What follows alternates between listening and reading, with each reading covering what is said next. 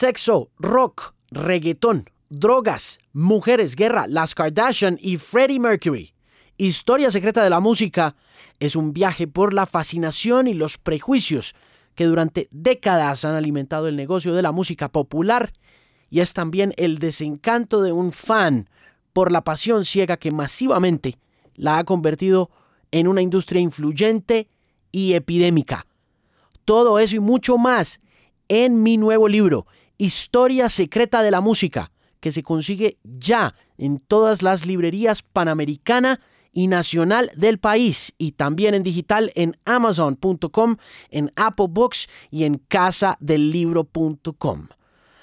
Búsquelo, cómprelo y me cuenta, por supuesto, aquí, siempre, presente y pendiente de los lectores de Historia Secreta de la Música, el nuevo libro disponible ya. Este es el Bilingual Podcast. Bienvenidos, bienvenidas. Aquí comienza este show. Alejandro Marín analiza el estado de la música, la tecnología, la radio y la vida en la era de la Internet. Este es el Bilingual Podcast. Mis queridos bilinguals, gracias por acompañarme nuevamente en una edición más del Bilingual Podcast. Mi nombre es Alejandro Marín y este es el episodio número 128 con Tulio Zuluaga, el hombre del Burger Master, con quien estuve conversando en un restaurante que hace una hamburguesa increíble llamado H de Hamburguesa por allá arriba, por la zona G en la ciudad de Bogotá y con quien tuve la oportunidad de hablar un rato largo sobre una trayectoria cargada de fracasos, pero de triunfos también y de dificultades como yo creo que cualquier otra persona y en especial aquellas personas que se destacan por su deseo de emprender oficios, trabajos, empresas personales o privadas, han tenido que sufrir y han tenido que sortear también. Tulio comenzó su carrera en 88.9 como disc jockey, empezó muy joven como yo también empecé joven en Veracruz Estéreo por allá en 1991 cuando tenía 11 o 12 años y de ahí pasó a buscar el sueño de la música que no duró mucho y también trabajó como mecánico y luego de eso se ha convertido, después de un montón de vueltas que ha dado la vida y de un montón de quiebras, en un hombre que vende más de un cuarto de millón de hamburguesas en un fin de semana a través del Burger Master. Entonces, la conversación cuenta toda esa historia y espero que la disfrute profundamente. Este es el episodio número 128 del Bilingual Podcast con Tututulio Zuluaga.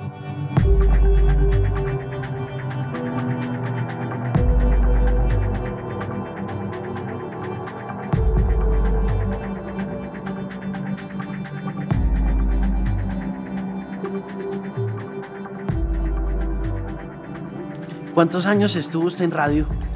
Eh, creo que desde los 14 como hasta los 15, 6 años más o menos. ¿Desde los 14? Desde los 14. A los 14 años yo entré eh, a, a, una emisora que era muy famosa aquí hace muchos años y por eso muchas veces la gente piensa que yo soy un poco más viejo. Era que yo a los 14 años ya le estaba hablando a los rumberos de universidades y todo, pero estaba chiquito. ¿En qué emisora era? 88.9, la superestación, sí. ¿Acá? Acá en Bogotá, claro, en la época en que me presentaba como tú, tú, tú, tú, tú, tú, Tulio Zuluaga. ¿Cómo olvidar eso, man? No, eso, eso, es inolvidable. Eso es inolvidable porque en esa época fue, fue una cosa muy extraña, fue un fenómeno muy extraño. Yo venía durante muchos años trabajando en televisión, había entrado a los 12 años también. ¿Qué, qué eh, hacía en televisión? Pequeños Gigantes. Empecé en Pequeños Gigantes y luego empecé a hacer programitas, otro que se llamaba Tumbe Tulio, después hice novelas, fui galán de novelas y todo. ¿En serio? Aquí no quedó nada, pero fui galán de novelas. nada, mentiras, era el actor joven, músico y tal de las telenovelas cuando había solamente dos canales. Fue, fue, un tema muy extraño porque de repente eh, la música americana, que todavía no era como tan fuerte en, en, ese momento, la música juvenil, de repente comenzó a coger una relevancia muy, muy importante y nació un programa allí que catapultó el fenómeno de la radio juvenil que fue el Zoológico de la Mañana. Claro. Y con eso, eso fue como una bomba, eso fue impresionante y los DJs en ese momento comenzaron, comenzaron a nacer muchas emisoras y todos los DJs juveniles de esas emisoras eran eran como rockstar, es decir, sí. la, a las niñas, las niñas los veían y le pedían autógrafos a los, a los DJs. Para nosotros era una cosa muy rara porque uno decía en qué momento pasamos de hablar por micrófono a, a, a, dar entrevistas y cosas así. Fue muy, muy bonito. Una época de mucha locura, de... No, Fiesta. Ni te, fiesta, pero total. Yo no me acuerdo de la mitad de mi vida, te voy a decir la verdad, porque claro, eso se vivía entre traguitos, entre rumbas. Salíamos del programa a la una de la mañana, rumbeábamos hasta las seis de la mañana. Mejor dicho, yo a veces abría los ojos y estaba en otra ciudad de Colombia y no sabía ni cómo había llegado allí. Eso se nacionalizó, esa vuelta.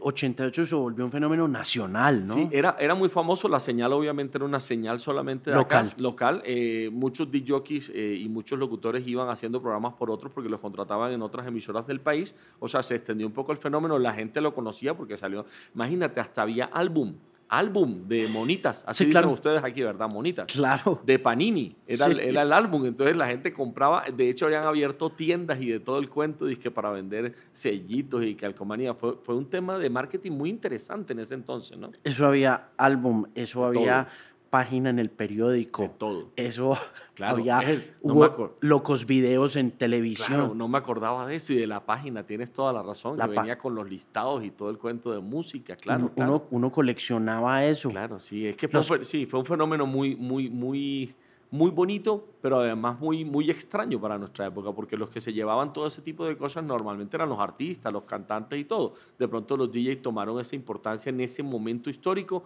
uno no sabe por qué, luego ya pasó eso y volvimos a ser nuevamente locutores y a ser DJs, simplemente que, que estábamos pues acompañando a la gente, pero fue un momento histórico bien importante. ¿Pero usted fue primera generación de 88? ¿O eh, segunda? Em, yo soy segunda generación porque yo me acuerdo que yo escuchaba mucho eh, por radio y, los admiraba demasiado. Me soñaba trabajar con ellos, a Villalobos, Alejandro Nieto, perdón, Alejandro no, Andrés. en ese momento, sí, Alejandro vino después. Eh, creo que Jorge Marín ya estaba. Sí, claro. Y el, Capi. Y antes de ellos, por eso digo, yo entré con ellos al poco tiempo que ellos ya estaban ahí, eh, generación anterior había estado, me acuerdo que hablaban mucho de, Hernán Orjuela y de personas que habían pasado eh, por la emisora, incluso que habían nacido como tal como con el Capi, de Willy, de mucha gente pues que, que, hicieron como esa primera generación y yo fui de la segunda. ¿Le tocó el concierto de conciertos? Claro, yo presenté en el concierto de conciertos. ¿Qué presentó? Me tocó el, el, concierto, me tocó cuando también, antes cuando vino Mateo y le tiraron la moneda y se dedicó a mentarle la madre a todo el, a todo el, a todo el coliseo.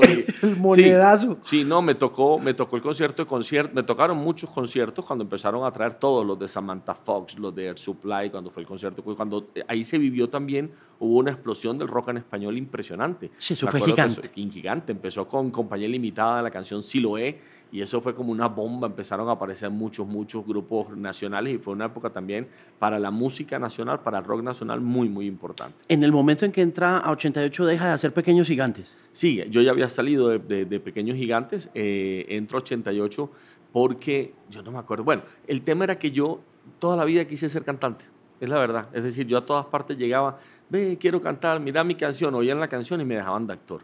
A 88 llegué más o menos igual, no, quiero cantar, mira la canción, le mostré la canción a Pava y me dejó de locutor. O sea, toda la vida fue como en esa búsqueda, porque en ese entonces es real. Hasta, hasta antes de Carlos Vives, eh, la música realmente de los artistas jóvenes no, no tenía un mercado en Colombia. Sí, no existía. No existía. Todo el mundo luchaba por sacar música y sacaban discos y, y de verdad no se vendían. Entonces todos hacíamos unos rock, otros hacíamos pop, otros hacíamos...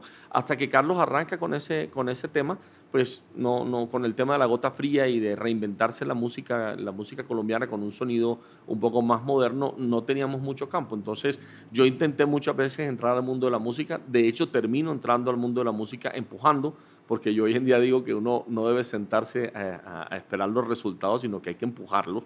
Claro. El tema era, yo no sé si te acuerdas, que las empresas antes regalaban a final de año unos discos. El disco de fin de año, el claro. El disco de fin de año venía marcado y tal. claro, el disco de Philips, el disco de Inarca. El, te, voy a, te, voy a, hacer un paréntesis ahí para que veas cómo empieza mi carrera musical, porque yo decía, no joda, nadie me deja cantar, ¿qué pasa? O sea, todo el tiempo y yo, y yo haga cancioncitas y nada.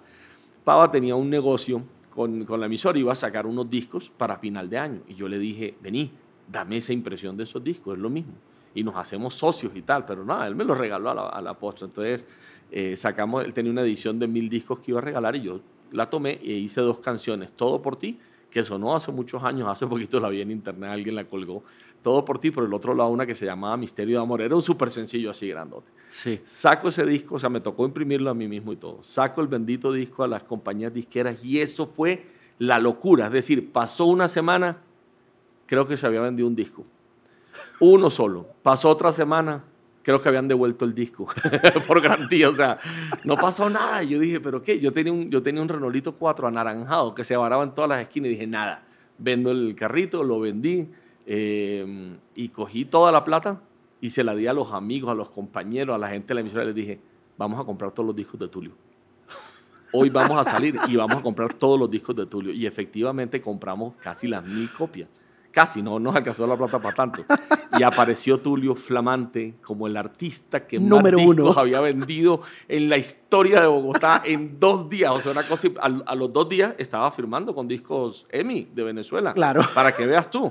Y con Ricardo Montaner y todo el cuento. O sea, tenía que haber un buen producto, por supuesto que sí, pero yo dije, ah, no me quieren escuchar, toca así. Entonces yo digo, hay que empujar el resultado y ahí empezó de verdad una carrera musical como tal. Ve, pero... Em, cuando compran esos discos, ¿la idea es suya? ¿La idea de que se compren los discos es suya? Claro. o alguien le dijo, ¿sabe cómo se...? O, o eso fue intuición suya. No, lo tengo en mi casa todavía los discos. Cuando quieras te regalo uno.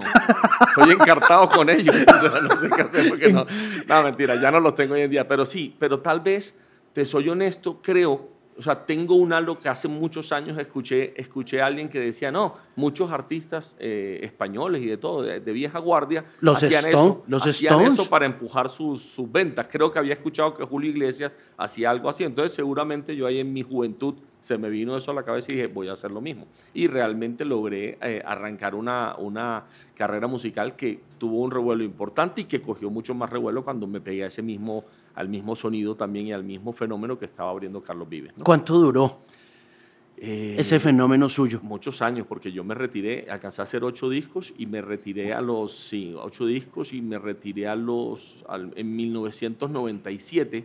Yo vivía en Estados Unidos, estaba haciendo ya una gira cuando, cuando sufrí una crisis así ultra terrible económica, cuando la época de la crisis del UPAC en Colombia, y me puso a comer polvo, mejor dicho, me puso contra el piso y me tocó empezar de cero porque perdí absolutamente todo. Es decir, en ese entonces ya no se vendían conciertos, no se estaba vendiendo música y yo no tenía algo alterno que hacer a la hora de la verdad. Yo me creí la película que yo era artista y creí que eso era para toda la vida. Volvamos al tema. Usted se va de 88 a perseguir la carrera musical. Sí, eh, no, inicialmente porque ya estaba haciendo televisión en ese momento. O sea, estando en 88, comencé a hacer un programa de televisión que se llama FM Stereo, de ahí me enganché, entonces comencé a hacer una novela y ya cuando empecé a hacer la novela que se llamó Pasiones Secretas, que fue muy exitosa hace muchos años, ya en los tiempos realmente era que no me daban. Entonces yo hmm. ya dije, ya no puedo seguir haciendo radio. Hay un tiempo después donde, donde hago radio también en la X. Eh, estuve ahí por ahí aproximadamente un año, pero realmente tenía muchos problemas con los tiempos de las grabaciones y todo, entonces no, no, no pude seguir haciendo radio. Entonces me dediqué netamente a televisión y, la televisión sí le va combinando un poco con la música. Cuando ya saco completamente el tema de la música, me retiro de la televisión y, pues ya arranca la carrera musical como tal. ¿no? Ok. ¿Usted dónde es? De Barranquilla. ¿Y cuánto lleva acá? Eh, yo viví en Bogotá, más o menos, si no estoy mal, 23 años. Es que vine muy pequeño. Mis padres me trajeron cuando tenía 3, 4 años realmente. Y me fui de aquí, creo que a los 24 años a, a Medellín. Y llevo en Medellín 24 años más. Bueno, ¿se fue para Miami? ¿Se aburrió en Miami? No, no me aburrí en Miami. Era, era, un poquito duro por lo que te digo. Mi esposo y yo somos muy familiares. Estar tan lejos y estar tan solitos eh, fue complejo para nosotros. Es que la inmigración, la migración es difícil. Sí, sí, total. Lo digo porque mi mamá se aburrió en Miami. Claro. No, y, nosotros teníamos todo, es decir, porque fuimos como invitados. Cuando, cuando tú te vas como artista, te dan una especie de visa como diplomática de trabajo. Entonces, está, estás bien, es decir, estás en una situación en la que puedes hacer muchas cosas, pero realmente es que no, no teníamos con quién salir un fin de semana, no tenías prácticamente con quién hablar, no hicimos como un grupo de amigos porque básicamente fuimos a trabajar muy fuerte y, y, eso yo creo que nos fue secando un poquito el alma, deprimiendo un poco y claro, cuando, cuando Aleja queda embarazada de Nico, nosotros decimos, no, ni por el carajo, esto no lo vamos a vivir solo nosotros, vámonos para, para Colombia y luego regresamos, pero ya ahí fue el cambio de vida completo. ¿Cuántos años tenía cuando se casó? La yo, yo soy casado dos veces. La primera vez me casé, conocí a una, a una, a una jovencita aquí en, en Bogotá, eh, caleña, muy buena gente. Eh, duré, nos, nos, nos, conocimos, te, te, cuento la historia para que sea clara. Creo que duramos un mes de novios y el matrimonio creo que duró un mes también. Más o menos. Realmente no nos entendimos. Sabes que la familia decía como, pero si apenas llevan un mes de conocerse, ¿cómo se van a casar? No, el amor, el amor. Yo no sé, a veces uno dice, ¿será que hay un poco de combinación de soledad, tanto de ella como mía? Entonces, duramos un mes casados. Ahí nació María José, mi hija mayor, que tiene ya 24 años el día de hoy. Y ahora ya eh, me vuelvo a casar un año después. O sea, en este momento voy a cumplir 23 años de casado ya con, con María Alejandra. Toda una vida. Mi esposa, toda una vida. Somos muy cercanos, muy amigos, siempre, siempre estamos chismoseando, hablando. ¿Trabajan juntos? Trabajamos juntos. Ella maneja toda la parte contable de la, de, de la empresa de nosotros. O sea, que es, que es muy legalista, ella estudió eh, administración de empresas. Entonces nos entendemos muy bien porque ella está por allá con los números y yo ando por allá pensando en las huevas del gallo. ¿Y usted en qué se graduó? ¿O se graduó, terminó algo? ¿O usted arrancó y emprendió y listo? No, alcancé. Antes me daba pena decirlo, pero ya no me da pena. Ya, ya después de que uno pasa a los 40, ya qué pena ni qué pena, nada me da pena. Estudié comunicación social en la Javeriana. Creo que llegué a cuarto semestre, si estoy mal y si no estoy mal, y no lo pude nunca terminar por lo mismo, por el tema de las grabaciones. O sea, es que yo arrancaba no, voy a arrancar y arrancaba los semestres normales y comenzaba a cancelar y a cancelar materias. Al final terminaba viendo una sola materia por cuestión de, trabajo. Al final no estudié, no, no, terminé la carrera nunca en la vida. Y luego, cuando me tocó volver a empezar, estudié mecánico automotriz en un instituto que se llamaba el ESDE, que ya no existe en, en, Medellín, la Escuela Superior de Electricidad, pero era un hueco así chiquitico, era una cosa, pero yo no tenía con qué pagarlo, entonces valía nada a la hora de la verdad, pero yo ahí digo, eh, depende del interés de las personas cuando quieren salir adelante. Me volví un supermecánico automotriz, esa es la realidad, porque pasaba todo el día estudiando el tema, porque yo estaba convencido que iba a abrir unos talleres, pero ni siquiera me pude graduar, es decir, terminé mi carrera de, de bueno, mi tecnología, de, perdón, de de mecánico automotriz, pero no me pude graduar porque no tenía los 70 mil pesos para pagar el, el, diploma que valía en ese entonces. Increíble. O sea que fíjate que era que no había nada, es decir, se hacía con las uñas lo que se podía para reconstruir. Ahora es fácil contarlo. La verdad es que uno mira por el retrovisor y uno dice, ah, no, buenísimo todo eso que pasó. En ese momento fue muy doloroso, la verdad.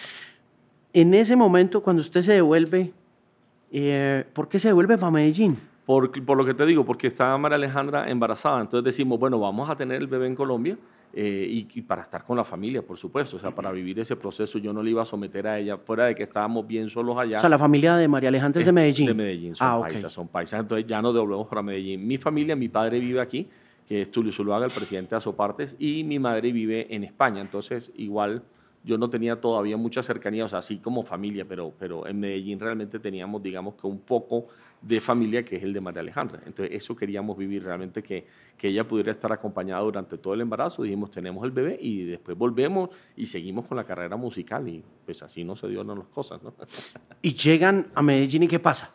Llegamos a Medellín y bueno, empieza todo el tema de, yo empecé a hacer una reflexión real y era, como, como llegamos acá y ya estaba empezando todo este tema de la crisis de Lupac, yo empiezo a decir, hay que hacer algo porque realmente es que no había no había conciertos, estaban detenidas las ventas de música, todo se había detenido. Eh, y ahí es cuando yo empiezo a buscar que quiero hacer algo, voy a hacer algo, voy a hacer algo, y comienzo a mirar clasificados. Yo decía, ¿qué me gusta? ¿Yo qué hago? Me tuve que bajar de esa nube de ser el artista famoso, y yo decía, hago un paréntesis y me adelanto. Cuando yo estaba haciendo las prácticas de mecánica automotriz, las canciones mías salían en MTV. No había MTV latino en ese entonces, era el MTV normal y había una sección que se llamaba In Situ y ahí salía el video de, lo habían elegido y lo pasaban el del compadre Miguel. Yo era cambiando aceites así en los barrios de, hasta cuenta como un 7 de agosto, en Barrio Triste o alguna cosa así. Sí. Y, la, la gente me miraba y me decía, hey, mecánico. Y yo qué en televisión sale un cantante que es idéntico a ti, O sea, una cosa, yo nunca le tuve miedo al trabajo. Yo decía, tengo que empezar y me toca empezar de nuevo de cero. Viene ahí la crisis de Lupac. Yo tenía en ese entonces, eh, pues teníamos el apartamento, el carro. Realmente llegó un punto donde eso se multiplicó tanto. Yo no me estaba moviendo, no estábamos vendiendo espectáculos, que fue un desastre. O sea, yo fui desalojado de mi apartamento, nos quitaron absolutamente todo. El carro no, el carro es el comienzo de toda esta historia, porque yo, yo adoro los vehículos Fiat puedo decir las marcas. Sí, claro, claro, claro. Y, resulta que cuando llegué de Estados Unidos compré uno y ese fue el patito feo. En todas las marcas hay un patito feo. Le pasó de todo. Y como nadie lo podía reparar, por eso yo empecé a decir, tengo que estudiar mecánico automotriz porque lo voy a tener que reparar yo. Estaba tan malo, tan malo que ni siquiera me lo quitó el banco cuando me quitaron todo lo demás. ahí, ahí, es donde empieza la historia. Yo digo, mira, de buenas que me salió ese carro malo. Porque si no es por él, yo no empiezo toda esta historia a la hora, la verdad. Usted se pone a arreglar el carro porque tiene que andar. Comienzo a estudiar y yo decía, bueno, pero por lo menos para tener. No, ya, yo no, ya, ya, no andaba en carro ni nada, porque ni modo. Es decir, a punta de, de bus, buseta, de caminar. Camino mucho, me gusta mucho porque el carro estaba dañado y me iba a demorar mucho tiempo arreglándolo. De hecho, me demoré creo que casi dos años en poder arreglarlo y ponerlo a funcionar. Pero ese fue, digamos, el icono, el centro de todo, de todo ese inicio de lo que yo te decía Ortica, de decir, bueno, listo, voy a empezar a estudiar esto para arreglar el carro y cuando me vine a dar cuenta, 10 años después estaba montado en un concesionario. Ese, ese es más o menos como el, como el tema o, la, o, la, o, el flujo de la historia a la hora de la verdad. ¿Cómo, ¿Cómo se lidia en el momento con un desalojo? No, horrible, eso es horrible, eso es una cosa horrible, de verdad. Yo creo que fue la última vez en la vida que lloré. Yo soy muy llorón, pero en ese momento creo que fue la última vez que lloré por una cosa física. O sea, llega, hay una cosa, yo decía, me van a salir canas, o sea, es una, una ruptura del alma, del corazón porque además tú estás muy sensible, porque vas a tener un hijo, porque, o sea, hay demasiadas cosas. Y uno decía, pues pucha, o sea, lo perdí todo y no tuve cómo defenderlo. Pero bueno, ni modo, así tocó. Eh, el, apartamento se dio en su momento en dación de pago.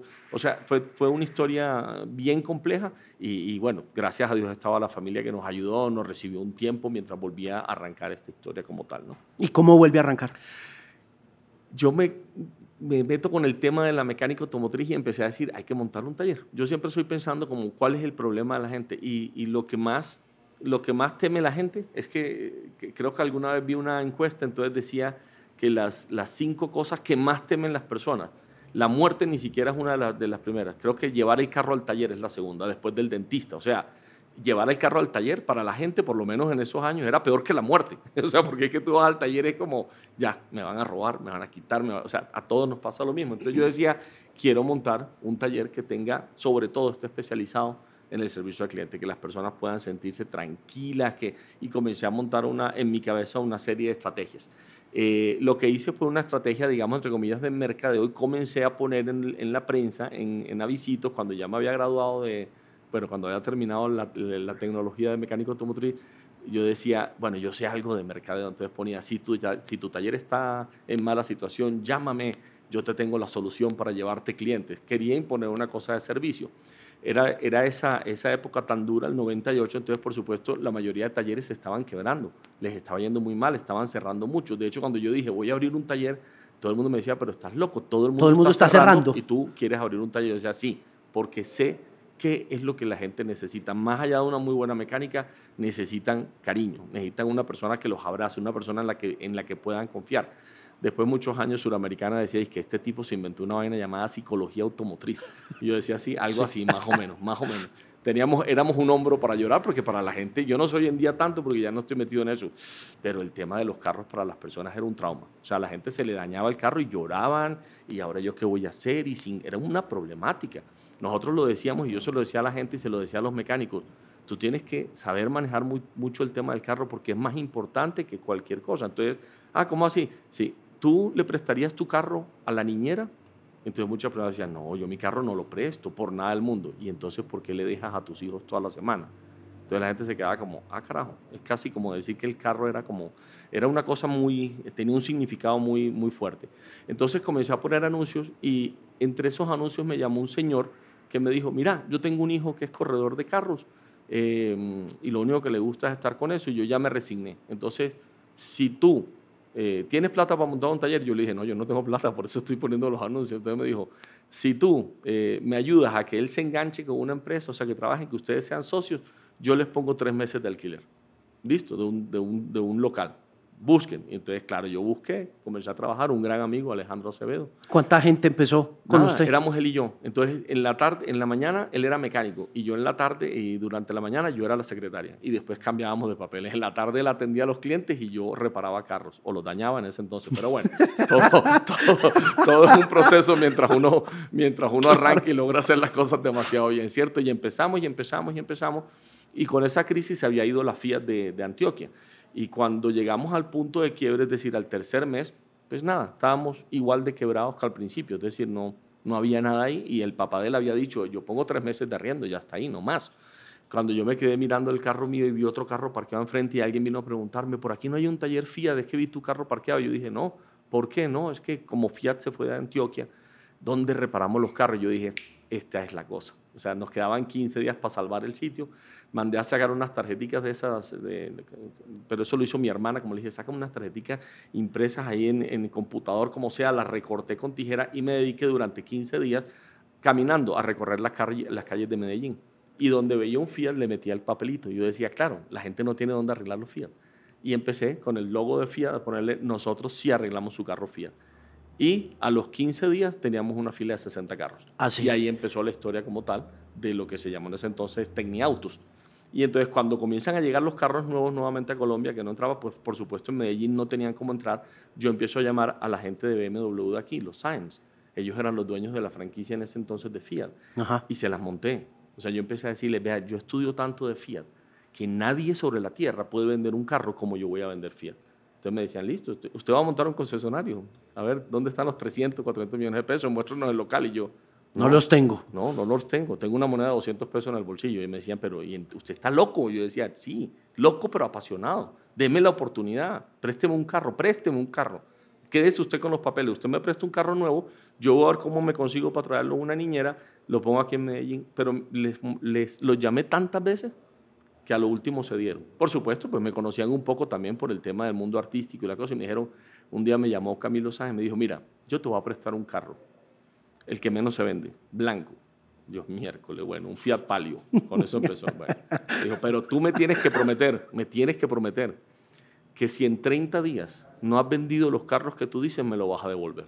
Por supuesto, yo le dije, claro, sí, sí, tienes toda la razón, yo no te voy a volver a molestar si no vendo el carro. Entonces, me prestan el carro, en definitiva. Fue un proceso muy largo, o sea, yo lo cuento cortico, pero me voy a un centro comercial allá que era el Tesoro y hay una parte donde todavía hoy en día venden carros y la persona que lo administraba fui y le conté la misma historia, le dije, viejo, yo necesito salir adelante, como sea, alquílame un espacio. Eso era sobre todo de Chevrolet. Me dijo, no, no puedo.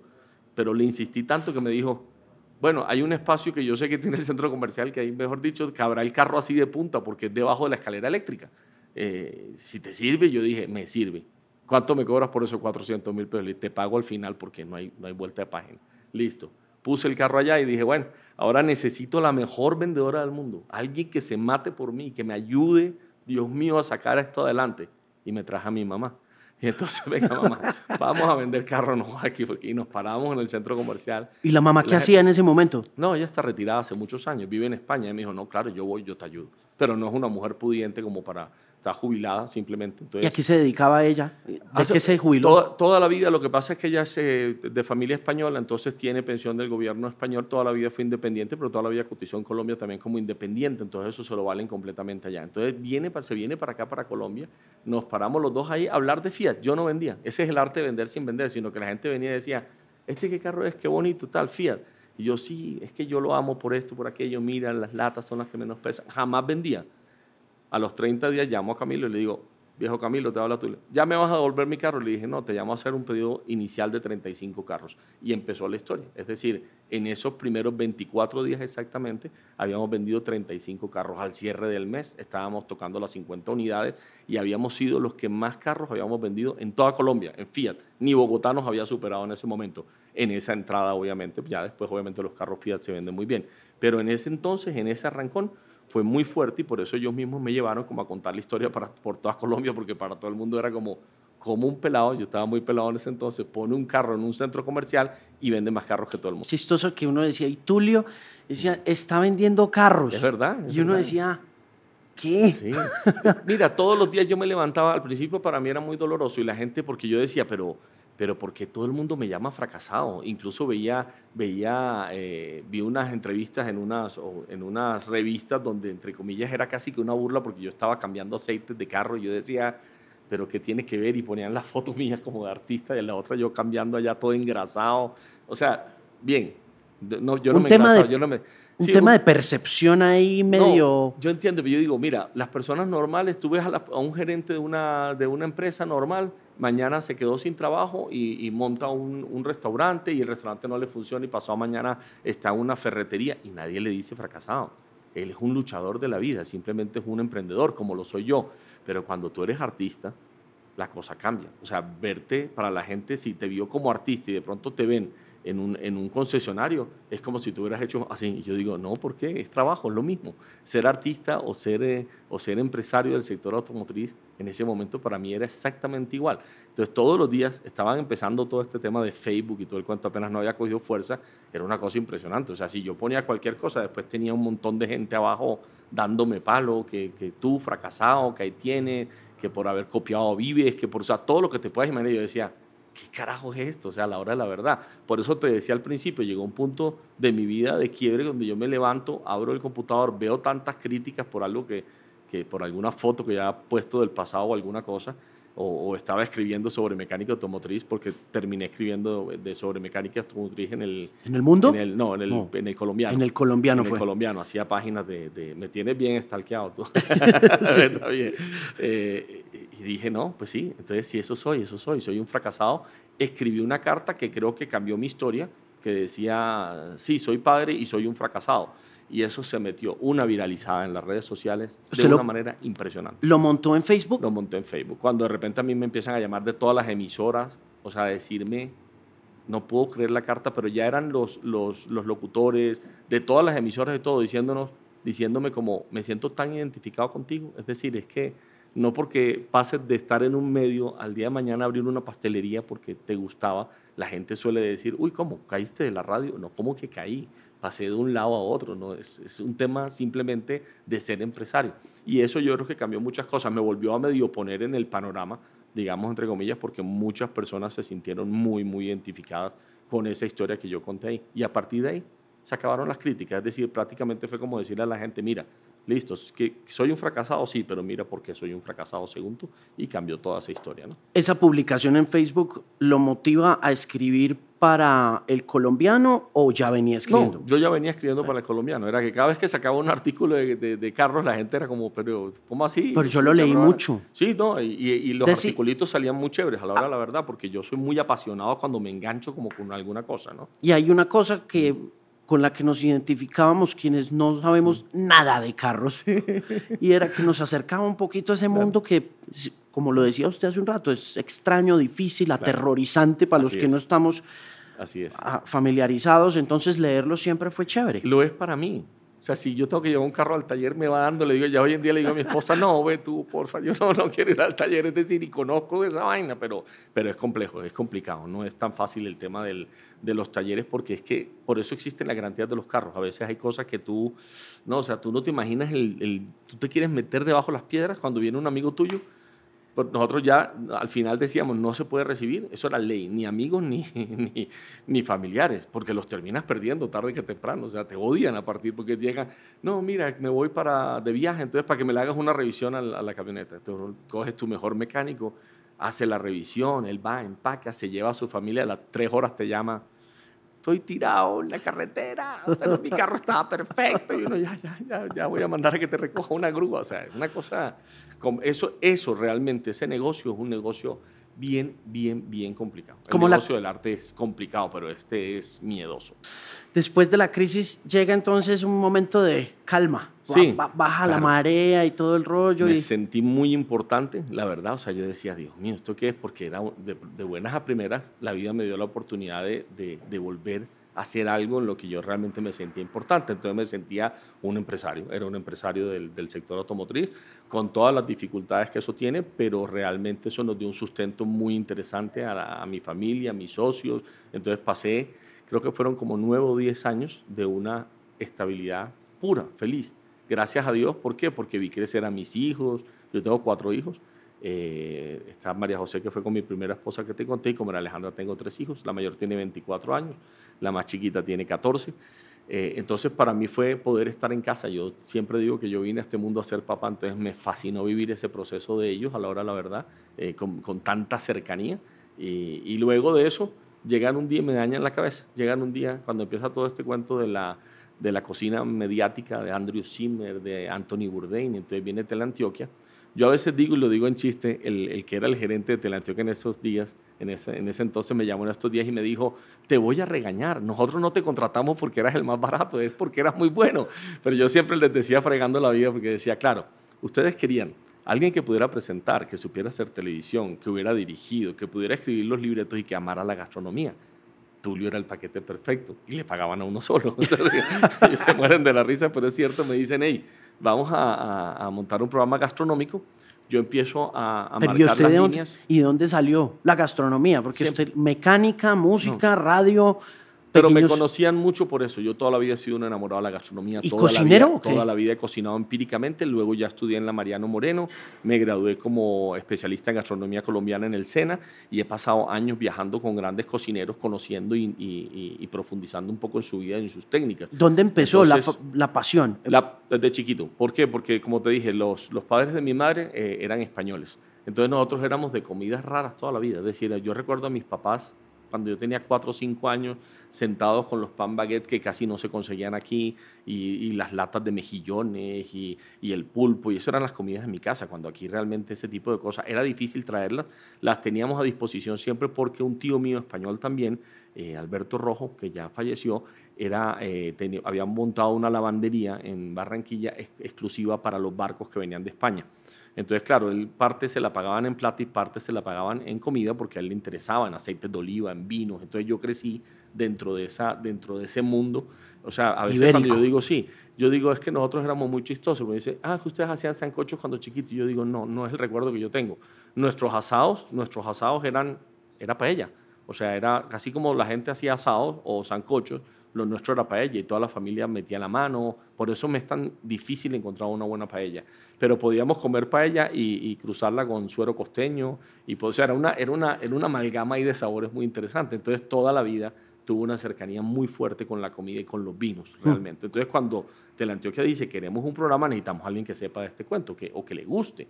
Y ahí es cuando, cuando llegan a donde Tulio y me dicen, venga, otra vez para televisión. Y yo decía, cuando me dicen comida dije, ah, ¿Quién sabía en Teleantioquia que usted estaba, que, ah, era un aficionado? Claro, porque me conocen de toda la vida. Yo desde que llegué a Medellín siempre tuve mucha cercanía con Teleantioquia porque yo llegué a Medellín siendo todavía artista, entonces era muy amigo de todos ellos, siempre iba a las reuniones de la prensa, ellos allá tienen una cosa que se llama Amigos de la Prensa, donde se juntan cada 15 días todos los periodistas y yo era parte pues de ese, de ese mundo de ellos también, entonces estábamos digamos muy cerquita. Cuando ellos deciden hacer el proyecto, pues Tulio era la solución más fácil, era, y, y yo empiezo a rayar ese programa y de verdad creo que ahí es donde me encuentro. O sea, por primera vez en mi vida digo, miércoles, yo nací para esta vaina. Eso se llamó, el programa se llamó Gastrosofía. Se volvió un fenómeno en Antioquia impresionante. Se lo, pasaban a, las... Era un falso directo. O sea, yo trabajaba de sol a sol. Era una locura porque era una hora diaria de lunes a, de lunes a viernes. Eran cinco programas toda la semana que iban exacto después del noticiero. Entonces era muy chévere porque traía el jalón del noticiero y llegábamos con Gastrosofía. Eh, pero, pero había que grabar en caliente, es decir, yo grababa el lunes, por decir, o el domingo, y el lunes era el programa que se estaba emitiendo, o sea, era muy rápido el trabajo, no se podía, digamos, no había mucho campo para hacer ediciones. Y se creó un programa muy bonito donde yo entendí realmente, porque debo decirlo así, que cuando tú vas a un restaurante, tú no solo te comes el plato, tú te comes al cocinero. Y lo digo, lo digo con absoluto respeto, o a la cocinera, porque realmente es la energía, esa es la razón por la cual uno se empata tanto o, se, o, sea, o queda tan enganchado con la comida de algunos restaurantes y, a veces llevas amigos y tus amigos dicen, no, no está tan bueno y tú te quieres morir porque te empataste con la energía de ese cocinero. Cuando yo entiendo que esto es un lenguaje, cuando yo entiendo que realmente hay una filosofía, cuando entiendo que el comer es algo más, empieza ya toda esta carrera. y yo duré yo duré, digamos, antes incluso de la... Cuando me hicieron la propuesta del proyecto me demoré un poquito en decir que sí, pero es que en ese momento ya venía otra vez a pique. Ahí venía la segunda, la segunda, quiebra. La segunda quiebra durísima. ¿Y por qué? ¿Por qué? Cuando nosotros seguimos y empezamos a vender tantos carros en, en Antioquia, la matriz Fiat decide en ese momento, vamos a entrar en Antioquia. Ah, sí, claro. Aprovechar. Claro, porque, y, entiendo ellos empresarialmente, porque ellos dirían, si, si este, este pelado con su mamá parados allá en un local, imagínense nosotros. Y vende, imagínate lo que nosotros haríamos donde tuviéramos una compañía muy robusta y todo el cuento. Eh, y ellos me llaman y me lo anuncian, me dicen, vamos a montar, no me dicen que cierre, pero me dicen, vamos a montar un gran concesionario en, en la ciudad de Medellín. A lo cual yo inmediatamente les digo, yo no voy a competir con ustedes sería trágico, o sea, terminaría absolutamente, o sea, pero mal realmente. ¿Y entonces, qué hace? ¿Cierra? prefiero devolverles la concesionaria, así digo, voy a devolverles la marca como tal, y ellos me pidieron, no, quédate con el, con el taller exclusivo dos meses aproximadamente o tres meses mientras nosotros nos estabilizamos. Y yo empiezo a quedarme solamente con el taller, pero ya la gente se empieza a jalar hacia el otro concesionario y llegó un punto donde estábamos absolutamente desangrados y eso es, eso es un negocio muy, muy débil, necesitas mucho volumen porque las utilidades de los carros realmente son muy pequeñas. Mucha gente a veces dice como, no, esos son tremendos negocios, y son tremendos negocios. Pero claro, la plata es muy grande, pero... En volumen, sí, exacto. Ahí la utilidad por carro era 10%, por decir alguna cosa. Entonces, en un carro de... O sea, era, más, era mejor negocio vender usados que nuevos en ese momento, porque se estaban vendiendo mucho. No sé si te acuerdas que por ahí en el 2000, eso fue hace 13, 14 años, 2004, 2005, fue un boom de ventas de vehículos. O sea, el parque automotor del país se multiplicó de una manera impresionante con el, mismo nacimiento de los pico y placa. Todo el mundo empezó a comprar otro carro, otro carro. Claro. Comenzaron a llegar carros más económicos, entonces ahí fue otro desastre también. ¿Cómo se las arreglan ¿Cómo se la arregla uno para mantenerse ahí con el presupuesto mucho más bajito y todo? ¿Qué, qué pasa ahí? No puedes salir, no puedes hacer nada, es decir, tienes que reducir. Eh, yo todo el tiempo, yo nunca dejo de trabajar. Mi esposa siempre dice, tú siempre estás trabajando aunque no produzcas dinero, pero siempre, yo siempre soy como una maquinita. Ve, se me ocurrió, ve esto. Entonces vivía haciendo negocios todo el tiempo. ¿sí me entiendes? Entonces tenía lo de, lo de gastrosofía, pero entonces hacía eventos en algunos restaurantes. O sea, trataba de rebuscarme por todas partes. Hacía muchos programas aquí en Bogotá también. Eh, vine a hacer un programa que se llamaba Comando Chef, o sea, iba medio, digamos, medio saltando, pero, pero momentos apretados. Y por supuesto, siempre teníamos a, la familia en cierto modo que nos ayudaba con algunas cosas. De hecho, me acuerdo en esa historia, alguna vez mi madre dijo como, eh, ve, me sobraron 70 mil pesos, 70 mil pesos, y mandó 70 mil pesos y me dice, Aleja, ¿qué vamos a hacer? En ese entonces, pues, es un poquito más de lo que es hoy en día, por supuesto, digo, ¿qué vamos a hacer? Le dije, las vamos a comprar en entradas para cine, todo todo, pero yo iba al mercado yo decía, increíble cómo comienzas a valorar las cosas. Íbamos al mercado, yo amaba los cereales en ese entonces, yo decía, increíble, yo nunca pensé que yo iba a llegar a un momento de mi vida donde iba a decir, no puedo comprar una caja de cereales, porque son caros, deberían ser baratos, pero son caros. Entonces comienza todo ese tema de que tienes que cocinar en casa, de que realmente se te acabaron los viajes, no puedes, o sea, es un cuento complejo. ¿Cómo lo hace uno? No lo sé realmente es apretándose, pero, pero sí. Yo no, no, he visto a ningún niño venir con el pan debajo del brazo, como dicen. Cuando se pasan por esas dos experiencias financieras tan críticas para el crecimiento humano, finalmente, ¿qué errores encuentra usted que se cometieron en ambas ocasiones y que uno pueda decir, no cometa este error? no. Eh, lo que yo te decía, me metí en muchas deudas. el crédito como tal es fatal para ese tipo. No, no sé porque yo no, no soy un especialista en esto y, no quiero pecar de ignorante, ¿no? Porque de cualquier forma el crédito se necesita, muchas, obviamente muchas empresas viven del crédito y todo, pero para la persona del común a lo que me refiero es a los créditos innecesarios, no al crédito como tal porque pues si vas a empezar una empresa, un negocio y, sabes que vas a multiplicar ese dinero, por supuesto los préstamos y los, y los créditos te sirven y te sirven y te aportan y te ayudan, si no sería casi que imposible.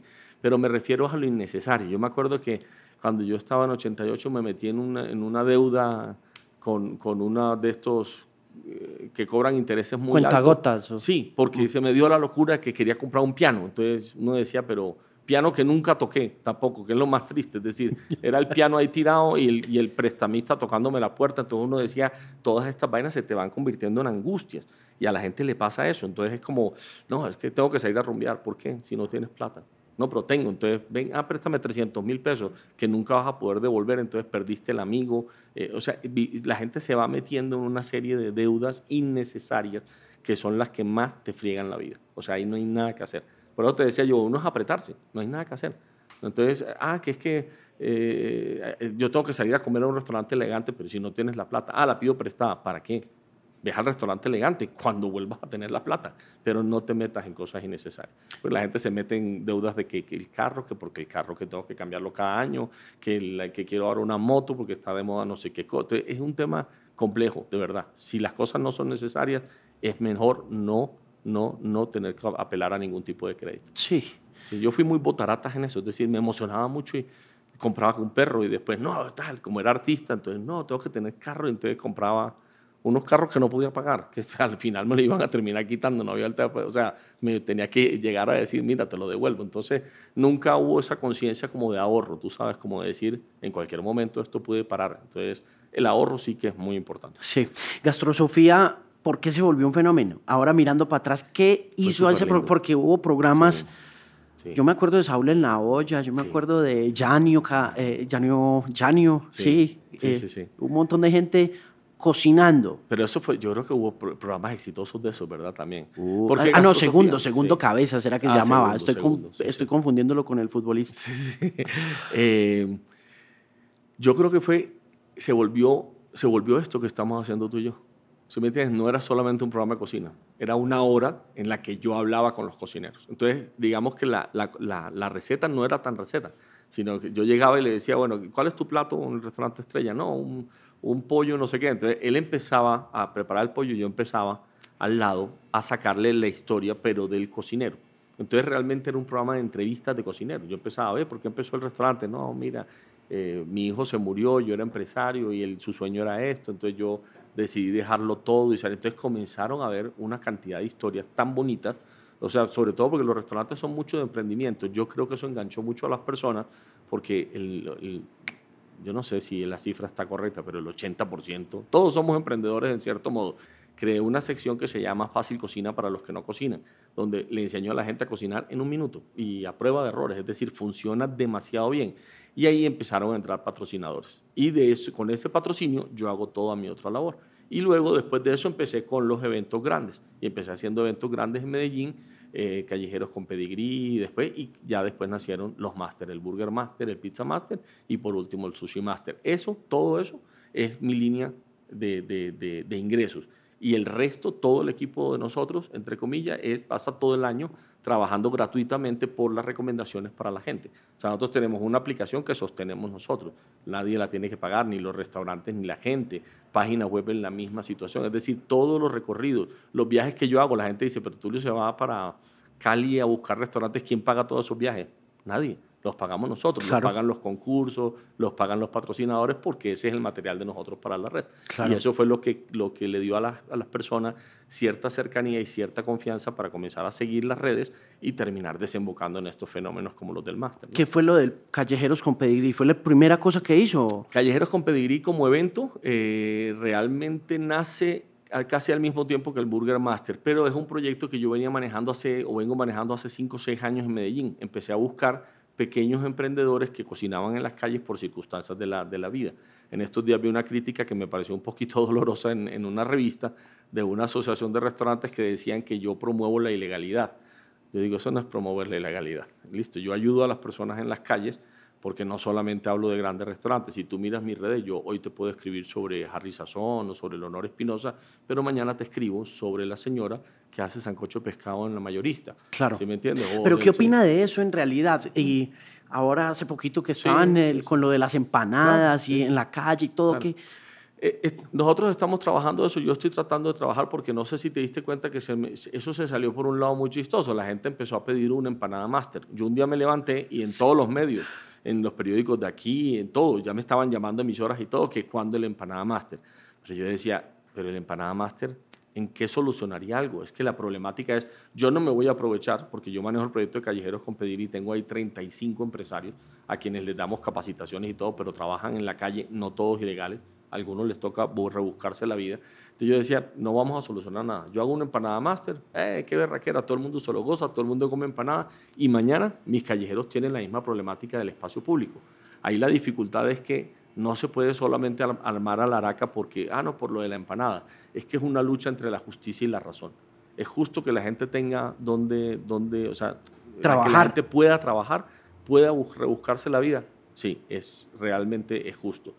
Pero también hay que apelar a la razón. El espacio público nos pertenece a todos. Tampoco se puede feriar el espacio público. Y entonces, en ese caso, en un país como Colombia, donde la informalidad gastronómica es tan grande y tan rica también. 10 millones de personas viven alrededor de esto. Entonces, aquí hay que, eh, hay que buscar un consenso. Es decir, yo me he metido tanto en este tema tratando de buscar una solución digamos que la solución está medio dada, porque esto se calma y ya vuelve la gente a las calles y todo. Se arma un escándalo por una, de un cholado, de una, de una, de una o de una empanada, pero hay otros 9.999.000 que están laborando tranquilamente, entre comillas, con cierto temor. Pero se está buscando soluciones, pero hay que buscarlas desde el gobierno, no se pueden buscar afuera, no puedes hacer nada. Es el gobierno quien tiene que hacer esa regulación y el ejercicio justo Es que de las dos cosas. En, Medellín, ¿qué pasó? En Medellín pasó que hasta cierto punto se dieron espacio público para los callejeros y desde hace, creo que desde hace dos alcaldías cerraron los espacios públicos. Entonces, ¿qué le pasa a la gente? No tienen cómo pedir espacios públicos ya. Te digo, si hay una regulación en la que te puedan decir, cualquier persona en Colombia puede pedir un espacio público, pero, pero regulado. Lo están haciendo ahora en Nueva York. ¿Sí me entiendes? Que tú puedas decir, bueno, sí, mira, esta calle tiene, aquí no estoy cerca de ningún local, estoy a 200 metros, esta andén tiene 4 metros, yo puedo poner aquí un carrito, yo voy a espacio público y digo, yo quiero poner un negocio ahí. y, el, y el gobierno les puede cobrar algo. Es decir, porque ellos están dispuestos, a, si tú le preguntas a los callejeros, te dicen, sí, yo pagaría 50, 60, 70 mil pesos mensuales. Buenísimo para las alcaldías. Mucha gente lo ha hecho en Colombia, como eso es independencia de las alcaldías también. Entonces sería mucho mejor porque habría un aprovechamiento del espacio público, se pagaría poco por él, le permitirían a la gente trabajar y todos contentos, tendríamos todo regulado.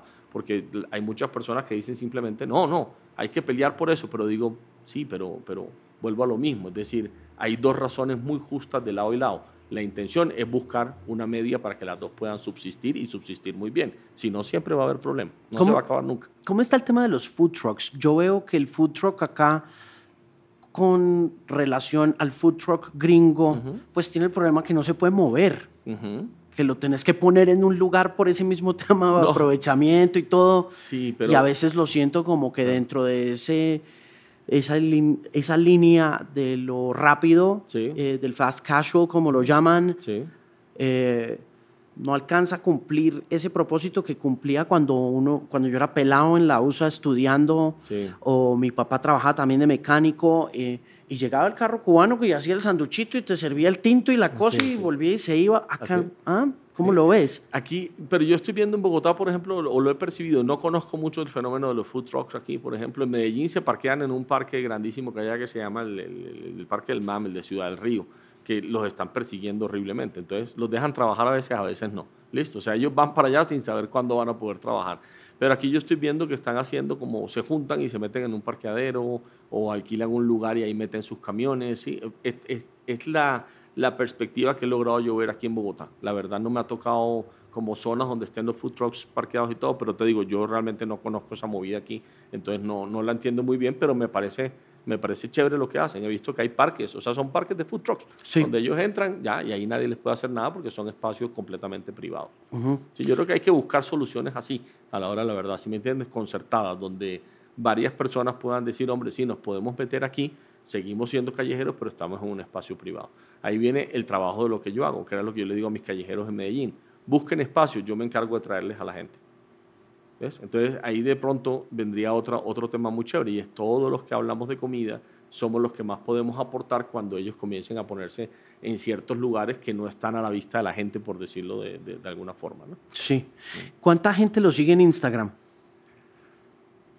No sé, yo no miro eso nunca. sé que son más de 300 mil, 300 y algo mil, pero es una, es una, no es muy grande la cuenta, fíjate. O sea, yo veo cuentas de millones de personas y todo. La mía no es muy grande, pero es, es muy fuerte. Es decir, el que está ahí, como solo se habla de gastronomía, normalmente el que está ahí, eh, normalmente son verdaderos comelones. Y eso lo hemos demostrado muchas veces. Ya aquí en Bogotá nos empezó a pasar, que yo a veces pongo recomendaciones y a los, en estos días puse una de pollos aquí y yo le dije al dueño cuando lo empecé a ver crecer en redes, lo llamé y le dije, no lo conocía, lo conocí ese día, le dije, loco, estate pendiente. ¿Por qué? Le dije, se disparó la recomendación.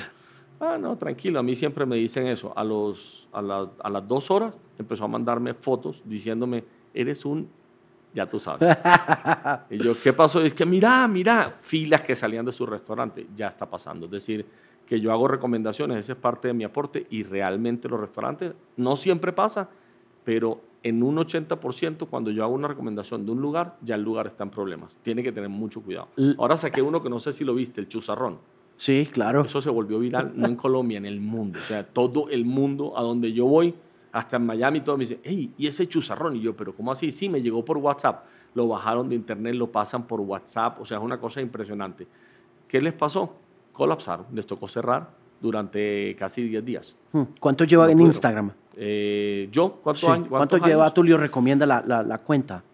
Yo no tengo muy bien la cuenta, pero creo que debo llevar por ahí unos 6 años, más o menos, 6, 7 años aproximadamente, más o menos lo mismo que Facebook. Y desde Facebook quizás un año antes. Y desde un principio se hizo como una... Gastronomía. Y estratégico de vamos a meternos en este negocio de hacer líderes o, No. o simplemente fue No. como lo hace uno y No. es entremos Sí. y miremos a ver qué pasa. Sí, exacto. Así fue porque yo se había acabado el programa Gastrosofía, que la gente seguía mucho allá y todo el mundo, pues cuando iba a salir los fines de semana me llamaban, Tulio, ¿a dónde voy? Porque como sabían que yo conocía 10, 12 restaurantes a la semana, entonces un día dije, esto se está volviendo muy grande. Entonces eh, hice uno, el primer grupo que hice con BlackBerry. ¿Te acuerdas que los BlackBerry, tú mandabas un pin? Entonces yo le decía a la gente, escribe el pin 87, entonces quedaban metidos dentro de un grupo. Entonces yo los viernes escribía, conocí tal, tal, tal, me encantaron de estos cinco, tal, tal, se los recomiendo. Y ahí fue cuando empezó el tema. Cuando vi Facebook dije, ve, la posibilidad más fácil es comenzar a ampliarlo para las personas. Porque las personas en la calle me preguntaban, hey, ¿a dónde voy? Pero no teníamos contacto ni cercanía. Entonces dije, voy a crear, y algún día lo dije así, y hoy en día digo, se ha logrado un poco. Yo decía, voy a crear el medio más potente de difusión gastronómica. Y a estas alturas, ya dice uno, tenemos aplicación muy descargada, de hecho, tenemos página web, estamos en todas las redes sociales, en los canales, y siempre se está hablando de gastronomía pues, en, en- en toda Colombia, ¿no? ¿Ha pensado volver a tele, pero esta vez, no sé, a Food Network, alguna cosa así? Sí, hago muchas cosas hoy en día. Hago muchas cosas con Discovery, hago muchas cosas con, con Home and Health, hago muchas cosas con cadenas que me, que, que me llaman y ahora hace poco hice un especial con televisión española, pero son como, como, como piezas independientes, ¿no? Siempre estoy esperando, siempre digo, qué rico, tarde que temprano va a aparecer alguien que se le ocurra decir, hey, hagamos un programa de gastronomía tipo Anthony Bourdain o tipo Andrew Zimmer, pero con Tulio. Eh, me sueño el día que pase. ¿Su ídolo en la gastronomía, su chef favorito o su ídolo en general? Uf, qué buena pregunta. Eh, en, en Colombia tengo a alguien a quien aprecio mucho, quiero demasiado, que se llama Álvaro Molina. Es un gran escritor de gastronomía, cocinero de un restaurante llamado Casa Molina. Para mí es de los grandes, grandes. Indiscutiblemente Ferran Adrià por su creatividad. Me parece realmente un tipo, me parece un tipo excepcional en la man- pues, con la manera, en la, que, la manera en la que maneja las cosas. Pero así como que yo pueda tener un ídolo, ídolo que yo pueda seguir, que lea sus libros y todo, quizás Bourdain Sí. es uno de los que más me llama la atención toda la vida. Eh, me cuesta un poquito a veces de trabajo por la agresividad. Yo no soy tan así cuando, cuando leo libros de él, que mejor dicho, se despacha en contra de todo el mundo, es un poco complejo, pero, pero creo que tiene una visión muy, muy interesante y creo que en vida vimos que realmente tenía una visión muy interesante del mundo gastronómico. ¿no? ¿Cuándo arranca Burger Master? 29 de abril al 5 de mayo, ¿verdad? Vinimos a hablar del Burger Master. Sí, No, no, no, no. 29 de abril al 5 de mayo, son 13 ciudades en esta ocasión, Bogotá, Medellín, Barranquilla, Cali, Bucaramanga, Cartagena, eh, Armenia, Pereira, Manizales, Ibagué, Villavicencio, Cúcuta y Montería. 13 ciudades que van a tener sus mejores hamburguesas a 11 mil pesos durante 7 días para que todo el mundo pueda probarlas y calificar y elegir cuáles son las mejores. Ahí vamos a estar pendientes. Oiga, mucho Qué gusto, muchas gracias. Muchas gracias a ti, hermano. Esto estuvo genial. Bacano, Me gracias. sacaste todo. Gracias por llegar hasta el final del Bilingual Podcast. Mi nombre es Alejandro Marín. Recuerde que estoy en Spotify para que me busque como Alejandro Marín, también en Apple Podcast como Bilingual Podcast, también en Stitcher, en TuneIn y en Overcast. Y creo que estoy en Google Podcast a veces porque no sé por qué no funciona muy bien la agregación, pero en todo caso ahí puede encontrar este contenido cada semana y también recuerde que puede escribirme a alejandromarin.com y que para playlists, comentarios, análisis, observaciones y mucho más puede visitar themusicpain.com, una voz confiable en la música. Hasta la próxima semana. Muchas gracias. Saludos.